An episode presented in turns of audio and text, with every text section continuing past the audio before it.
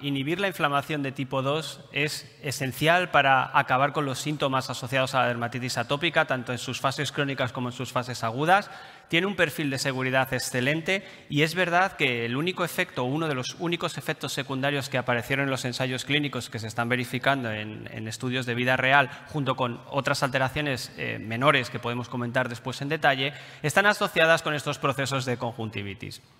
Claro, la primera pregunta que surgió en el campo, como todos sabéis, es ¿por qué pacientes con dermatitis atópica tratados con dupilumab presentan conjuntivitis, mientras que pacientes con asma, poliposis nasal, incluso esofagitis eosinofílica, no presentan esta patología. Y esto ha dado pie a que se hagan muchos estudios para entender los mecanismos asociados a estas alteraciones. Y uno de ellos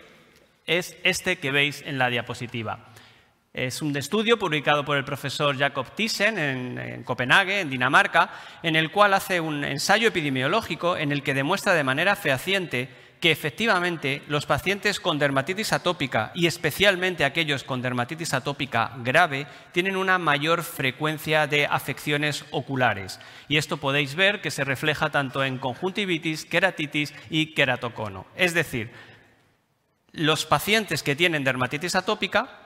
por unas razones que vamos a intentar eh, dilucidar en las próximas diapositivas, presentan una mayor susceptibilidad a tener eh, afectaciones relacionadas con eh, los procesos oculares. Y en este sentido, distintos estudios están empezando a arrojar luz en los mecanismos asociados a estas alteraciones que se han observado con el tratamiento con dupilumab. Un aspecto muy importante es el que se demuestra en este estudio y que, permite, eh, que ha permitido identificar que pacientes con dermatitis atópica presentan un menor número de células caliciformes, células de globet, productoras de moco, en el epitelio eh, conjuntival. Y esto es muy importante porque estas células son las células encargadas de contribuir a la producción de proteínas que forman parte de la lágrima y que permiten que el paciente pueda tener una lágrima con composición adecuada. Por tanto, los pacientes con dermatitis atópica tienen un menor número de estas células y además esto se asocia también con la gravedad, como podéis ver en la diapositiva, y esto podría estar muy asociado a estas mayores tendencias a padecer conjuntivitis y otras afecciones oculares. Y esto me lleva también a otra eh, cuestión muy importante. ¿Qué citoquina es la realmente relevante en estas afecciones oculares? ¿Interleuquina 4 o interleuquina 13 o ambas? Como todos sabéis, los estudios clínicos contra loquinumab y también con lebrikizumab, que bloquean única y exclusivamente la interleuquina 13, están demostrando que estas afecciones de conjuntivitis, como daños laterales, en general son moderadas, como todos sabéis, se pueden controlar muy bien, están asociadas o aparecen también en estos pacientes. Y esto conecta muy bien con este mecanismo, por eso lo comentaba ahora. ¿Por qué? Porque el número de células de globet caliciformes y la capacidad de estas células para producir moco está directamente controlado por interleuquina 13.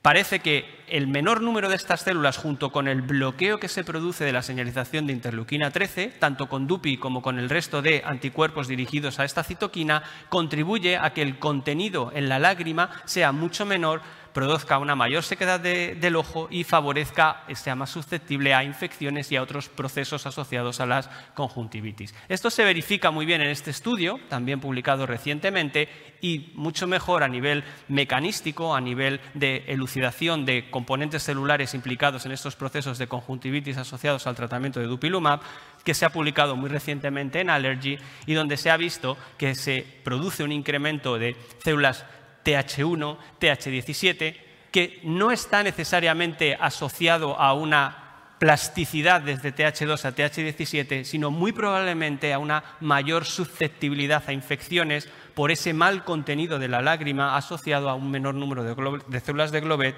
y proteínas importantes en la lágrima. De todas formas, esto ha vuelto a abrir un apasionante mundo, camino de investigación a nivel mecanístico y muchos más estudios están en marcha y yo creo que en los próximos años vamos a aprender mucho más de esa interconexión de inflamación tipo 2 específicamente en pacientes con dermatitis atópica, pero no en otros pacientes con enfermedades tipo 2 como asma, poliposis nasal, etc. Y, por supuesto, va a dar lugar, como ya se han publicado, a guías de manejo que permitan utilizar estos fármacos de manera adecuada y evitando y minimizando el desarrollo de estas eh, enfermedades.